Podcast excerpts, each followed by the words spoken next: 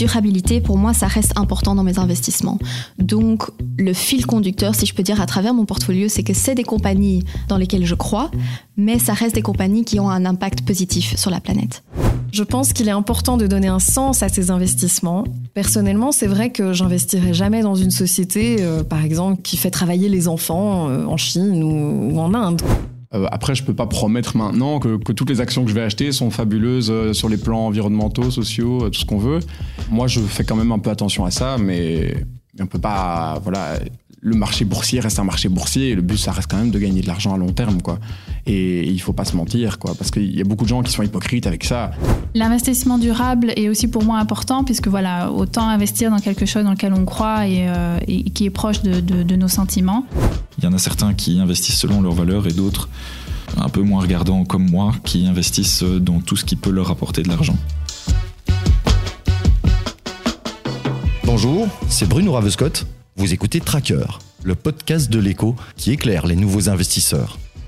Avec la pandémie, le confinement et surtout la forte correction des marchés au début 2020, de nombreux particuliers ont flairé une bonne opportunité pour tenter leur chance en bourse. Des investisseurs débutants, souvent plus jeunes, nous en avons invité quelques-uns à la rédaction de l'écho pour mieux les cerner. Qui sont-ils? Dans quoi ils investissent? Pourquoi et comment? Au-delà de la big tech, des cryptos et du bitcoin, l'une des thématiques à laquelle semblent particulièrement attachés nos nouveaux investisseurs, c'est l'investissement durable. L'investissement socialement responsable, l'ISR, ou plutôt l'ESG, l'acronyme privilégié par les anglo-saxons pour les aspects environnementaux, sociaux et de gouvernance, une manière pour beaucoup de donner un sens à leurs investissements. Ces dernières années, l'investissement durable n'a cessé de gagner en popularité auprès des investisseurs, et pas seulement pour des raisons éthiques. Le réchauffement climatique est ainsi de plus en plus considéré comme un véritable risque financier. C'est ce que défend avec insistance le géant américain de la gestion d'actifs BlackRock, qui détient des centaines de milliards de dollars dans le capital de nombreuses entreprises cotées. Nous avons pris rendez-vous dans le centre de Bruxelles avec sa responsable pour cette thématique en Belgique, Gisèle Duenas-Leiva. Alors, reste le numéro 40 Oui, c'est bien ça. Bonjour. Bonjour Gisèle. Enchantée. De même, on vous suit.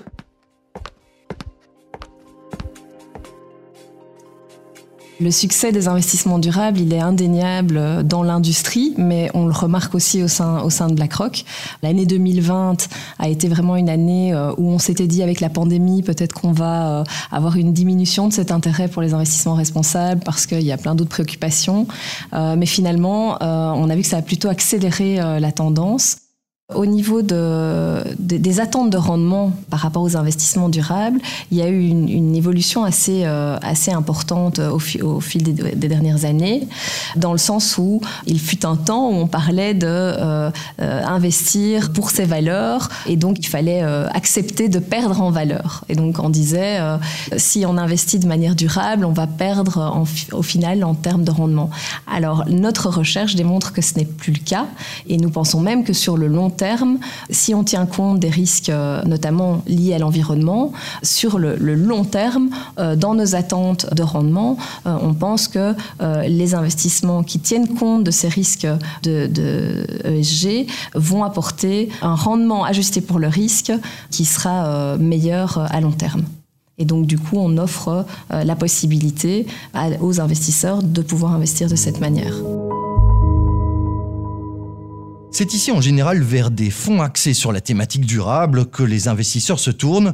Ceux qui ont particulièrement le vent en poupe, ce sont surtout les fonds indiciels, les fameux trackers ou encore ETF pour Exchange Traded Funds, des produits qui tentent de répliquer au mieux la performance d'un indice boursier ou d'un panier d'actifs. À cet égard, BlackRock tire son épingle du jeu avec sa marque iShares, le blockbuster du marché, notamment en Belgique. Les iShares et la, la marque iShares qui est sous BlackRock euh, représentent en fait toute la gestion indicielle. Je vais expliquer ce que c'est la gestion indicielle. Et sous la gestion indicielle, on a des fonds indiciels et on a euh, des Exchange Traded Funds, donc les fameux ETF euh, dont on entend souvent parler. Euh, le, principe est le même, c'est-à-dire que cette stratégie est d'obtenir la performance d'un marché, quel qu'il soit. Alors on peut, bah, par exemple, on va parler du Bel 20.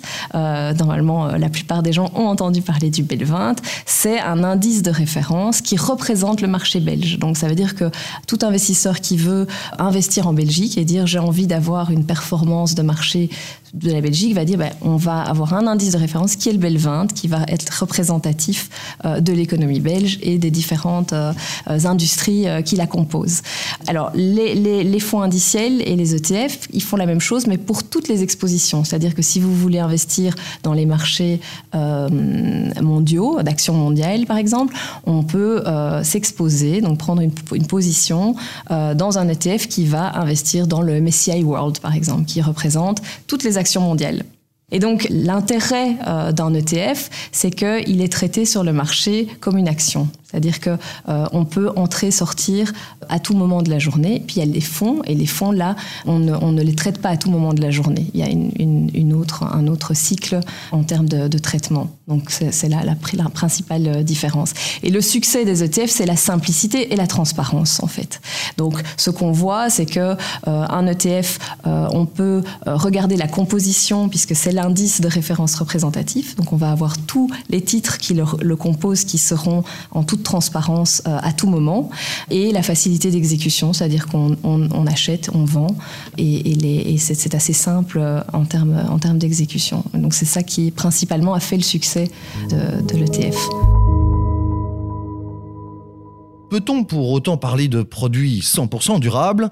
C'est évidemment là que les choses se corsent. Quand on regarde attentivement leur composition, certains de ces fonds peuvent aussi contenir des titres de sociétés dont la durabilité est moins évidente, voire franchement discutable. Alors, je pense que ce qui est très intéressant de voir, c'est qu'il y, y, a énormément de développements qui ont, qui, a eu, qui, a eu, qui ont eu lieu ces dernières années concernant les, les investissements durables.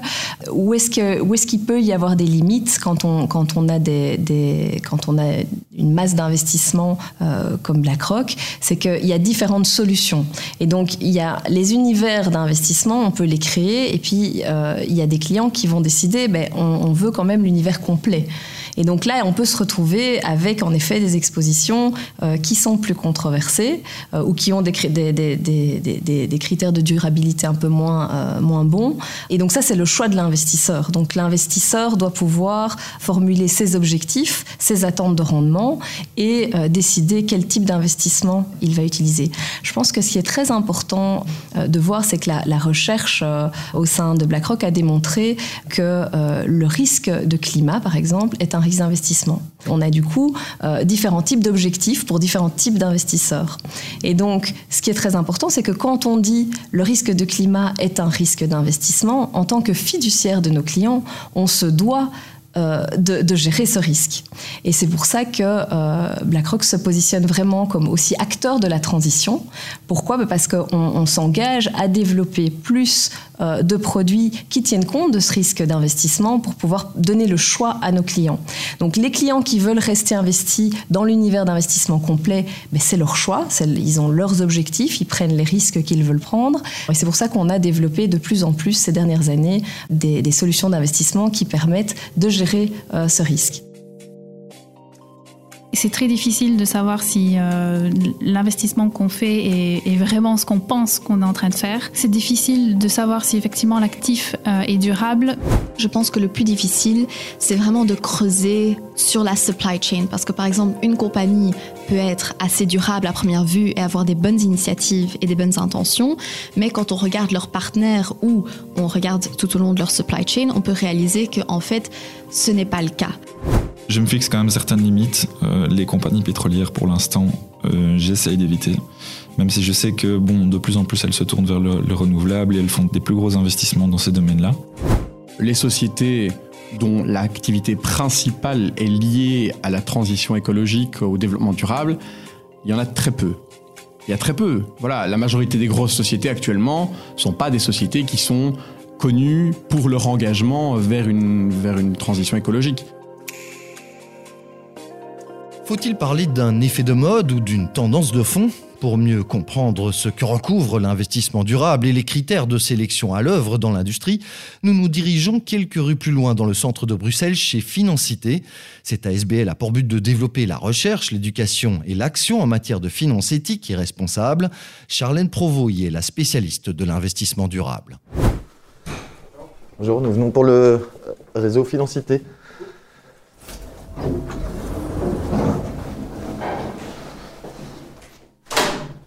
Enchanté, Charlène, Bruno Ravescott, Modeco. Bienvenue. Montrez-nous où est-ce qu'on peut s'installer. Euh, on va peut-être s'installer ici. La difficulté avec les produits durables, c'est qu'il y a une multitude euh, de méthodologies pour euh, sélectionner en fait les entreprises. Donc euh, le principe de base, le premier, la première couche qu'on peut trouver dans beaucoup de fonds, c'est le principe de l'exclusion. Donc ça veut dire qu'on va promettre à son client, son client investisseur, je vous garantis que vous n'allez pas investir dans des secteurs qui sont très controversés ou alors dans des entreprises qui ont des pratiques très controversées. Donc je m'explique, ça peut être par exemple éviter d'investir dans le secteur du charbon, euh, ça peut être le nucléaire. À la base, euh, les investissements socialement responsables avaient aussi une patte religieuse très forte. Donc on trouve aussi euh, bah, dans les fonds voilà, des principes plutôt éthiques, ne pas investir dans des entreprises liées à l'alcool, au tabac, parfois même à des fabricants de contraception. on retrouve très rarement maintenant ce, ce, type de critères, en tout cas en Europe, dans les fonds. et puis aussi, on a souvent une exclusion qui est très forte, c'est celle autour de la production d'armes et d'armes controversées. Donc ça, c'est vraiment la première couche. Euh, ensuite, il y a une deuxième couche que certains fonds euh, proposent, mais pas tous. Ça va être de sélectionner les entreprises selon des critères positifs. Donc ça peut être par exemple euh, en fait des fonds thématiques. Donc on va dire oui, euh, maintenant on va investir dans ce fonds-là euh, que dans le secteur des renouvelables ou que dans l'efficacité énergétique et on va sélectionner des valeurs qui, n'ont, qui ont un lien en fait avec ces activités-là. Donc faut ensuite après regarder un peu le détail. Hein. Les seuils, ça veut dire quoi? Être en lien avec le renouvelable. Est-ce que générer 4% de son chiffre d'affaires, ça être en lien avec le renouvelable alors qu'il y en a d'autres qui sont plus considérés comme des pure players avec plus que 50% de leur chiffre d'affaires? Ça c'est donc une deuxième catégorie et la dernière, c'est euh, la catégorie des meilleurs élèves, donc euh, qu'on appelle best in class. Alors là, ce sera plutôt proposer des fonds diversifiés, ce que sont des fonds qui investissent dans une multitude de secteurs? Et euh, donc ça va être, dans ce cas-là, dans chaque secteur, on va comparer les entreprises entre elles selon des critères environnementaux, sociaux et de gouvernance, et on va prendre les meilleurs. Encore une fois, ça veut dire quoi prendre les meilleurs? Il y en a qui vont prendre les 10% les meilleurs, il y en a qui vont prendre les 80% les meilleurs. Donc là, voilà, le, le diable se cache un peu dans ce type de détails quand on, quand on regarde des fonds durables. Des critères de sélection qui laissent une marge de manœuvre et donc une place aux pratiques dites de greenwashing ou de social washing, c'est-à-dire de fausses promesses en matière environnementale ou sociale. La première raison, c'est qu'en fait, la, la notion d'investissement durable, elle est pour le moment assez mal encadrée, même s'il y a des évolutions euh, au niveau réglementaire euh, en Europe. Et euh, chez Financité, d'ailleurs, on fait l'exercice, nous, en fait, chaque année, euh, quand on peut avoir la composition des fonds, euh, de regarder un peu ce qu'il y a à l'intérieur et de comparer euh, les actifs qui s'y trouvent par rapport à la liste noire que Financité bah, réalise chaque année. Dans cette liste noire, on trouve des entreprises ou des États qui, en fait, violent des conventions ratifié par la Belgique. Donc on parle de principes euh, vraiment euh, de base par rapport aux droits de l'homme, aux droits du travail, au respect de la biodiversité. Et on trouve énormément de fonds qui investissent dans des entreprises qui ont pourtant ce type de controverse. Donc, euh, en tout cas, nous, on se pose sérieusement la question chez Financité de la durabilité d'un grand nombre de fonds qui sont mis sur le marché avec cette étiquette. Il y a un premier point en fait euh, qui pourrait expliquer ça. Moi, je crois c'est la question des seuils. Euh, ça veut dire qu'il y a énormément de gestionnaires d'actifs qui vont dire euh, oui, nous on a des garde-fous par rapport à des principes de base, des, des conventions internationales, par exemple, qui entourent la question du travail des enfants ou la discrimination. Voilà, on respecte ça. Par contre, si l'entreprise en fait elle a ce type de controverse, mais que ça ne concerne qu'un nombre réduit de personnes et que c'est arrivé peut-être une fois tous les trois ans on y va quand même. Et donc, en fait, je crois que la, question réside surtout au niveau, au niveau des seuils, comme je le disais, même pour, euh, par exemple, le fait d'investir ou pas euh, dans le secteur du charbon. Certains vont dire, euh, oui, oui, nous, on n'investit pas dans le secteur du charbon. Ah, si, en fait, si l'entreprise a un tout petit peu de chiffre d'affaires, c'est pas très grave. Donc, il y a vraiment une question de seuil et du coup, ce qui est vraiment lié en fait avec un encadrement aussi réglementaire à un moment donné, où il est, il sera, il sera vraiment important de, dire avec des chiffres précis ce qu'on entend par du durable ou pas du durable, et en mettant des chiffres précis et des seuils où en dessous on n'y est pas et au-dessus on y est. Le vent semble toutefois tourner à cet égard, avec d'une part l'arrivée d'une taxonomie européenne, soit un outil de classification de ce qui est durable ou non. Une récente directive appelée SFDR constitue également une première étape en la matière. Ce sont vraiment en fait des bonnes nouvelles euh, au niveau de la transparence qui va être euh, exigée euh, auprès des gestionnaires d'actifs. Donc justement sur la SFDR, les, gestionnaires d'actifs qui en fait prétendent faire de l'ISR vont devoir faire preuve d'une plus grande transparence sur les risques par exemple climatiques ou sociaux des valeurs dans lesquelles ils investissent. et voilà et qu'ils montrent vraiment de manière un peu plus précise comment comment tout cela a un impact sur les portefeuilles et comment est-ce qu'ils gèrent en fait cet impact là. Donc ça c'est c'est effectivement une, première pierre euh, à l'édifice. Et euh, le deuxième gros volet, c'est la taxonomie euh, européenne qui va aussi en fait permettre de mettre des, mots et des définitions, hein, c'est ça justement le principe de la taxonomie, sur les activités vertes. Donc pour le moment, la Commission européenne voilà, a fait déjà une première proposition au mois de novembre sur la liste des activités qui pourraient avoir justement un impact plutôt positif pour lutter contre le changement climatique ou, ou, alors s'adapter au changement climatique. Et cette liste d'activité, elle a reçu bah, énormément de, comment dire, soit de, critiques, en tout cas pendant les deux mois où il y a eu la période de consultation. Et on s'attend au printemps 2021 à ce que la Commission européenne nous dise enfin la liste finale de toutes ces activités qu'on va considérer comme vertes. Et donc, enfin, euh, quand un gestionnaire d'actifs va dire dans mon fonds, euh, j'ai investi dans du vert, bah, il va devoir dire en fait à quel pourcentage est-ce qu'il s'aligne euh, avec cette taxonomie Et euh, on s'attend quand même à ce qu'au début, les fonds ne soient, pas, euh, ne soient pas forcément énormément alignés. Voilà, je pense que ça va être un peu une espèce d'heure de vérité. Euh, après, on sait que le défi, il est énorme. Euh, il y a aussi certainement des... Voilà, dans l'industrie financière, il y en a aussi qui, qui on l'espère, font preuve de bonne volonté et ça va aussi permettre de donner une direction. Euh, voilà, si on si on n'est qu'à 2% aligné, on sait qu'on a encore une marge de progression et il va falloir qu'on voit comment est-ce qu'on peut justement progresser. J'ai vraiment euh, l'impression que cette taxonomie va être une forme d'heure de vérité, à la fois aussi pour les gestionnaires d'actifs, savoir si avec tout cet euh, encadrement, ils vont continuer euh, d'aller dans cette voie-là, ou alors si c'était un peu surfer sur une vague euh, marketing euh, des fonds ISR qui était, euh, qui était assez. Les premiers critères de cette taxonomie tant attendue ont finalement été dévoilés en cette fin du mois d'avril par la Commission européenne, mais de nombreuses questions restent encore à régler, en particulier sur la classification d'énergie comme le gaz et le nucléaire. Bref, l'heure de vérité évoquée par Charlène Provost de Financité pourrait encore se faire quelque peu attendre. On peut en tout cas espérer que cette taxonomie permettra à l'investisseur de savoir clairement ce qui est durable ou pas, car on a pu constater qu'une certaine marge de manœuvre existe dans la composition des différents fonds axés sur la thématique, notamment ceux dont nous a parlé Gisèle Duenas-Leiva de BlackRock. Tout n'y est pas toujours aussi vert ou social qu'on pourrait a priori le penser, car les critères de sélection de ces fonds ne sont pas forcément aussi exigeants les uns que les autres. Ici comme ailleurs, il s'agit de s'informer pour savoir dans quoi on investit. Et la bourse de Bruxelles dans tout ça? Pas assez sexy et dynamique semble-t-il pour nos nouveaux investisseurs. À tort ou à raison, vous le découvrirez dans le cinquième et dernier épisode de Tracker que je vous invite à découvrir sans tarder sur votre plateforme de podcast favorite. N'oubliez pas non plus le lexique audio de notre journaliste Salim Nesba qui vous permettra de mieux comprendre certains termes ou concepts évoqués dans cette série.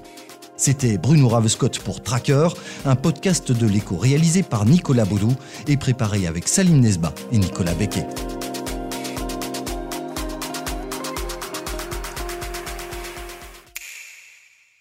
Le 4 mars dans l'écho. Les placements verts, de plus en plus rentables et de plus en plus maîtrisés. 5 secondes. Après 5 secondes, Philippe a arrêté de lire l'écho pour repenser sa stratégie d'investissement.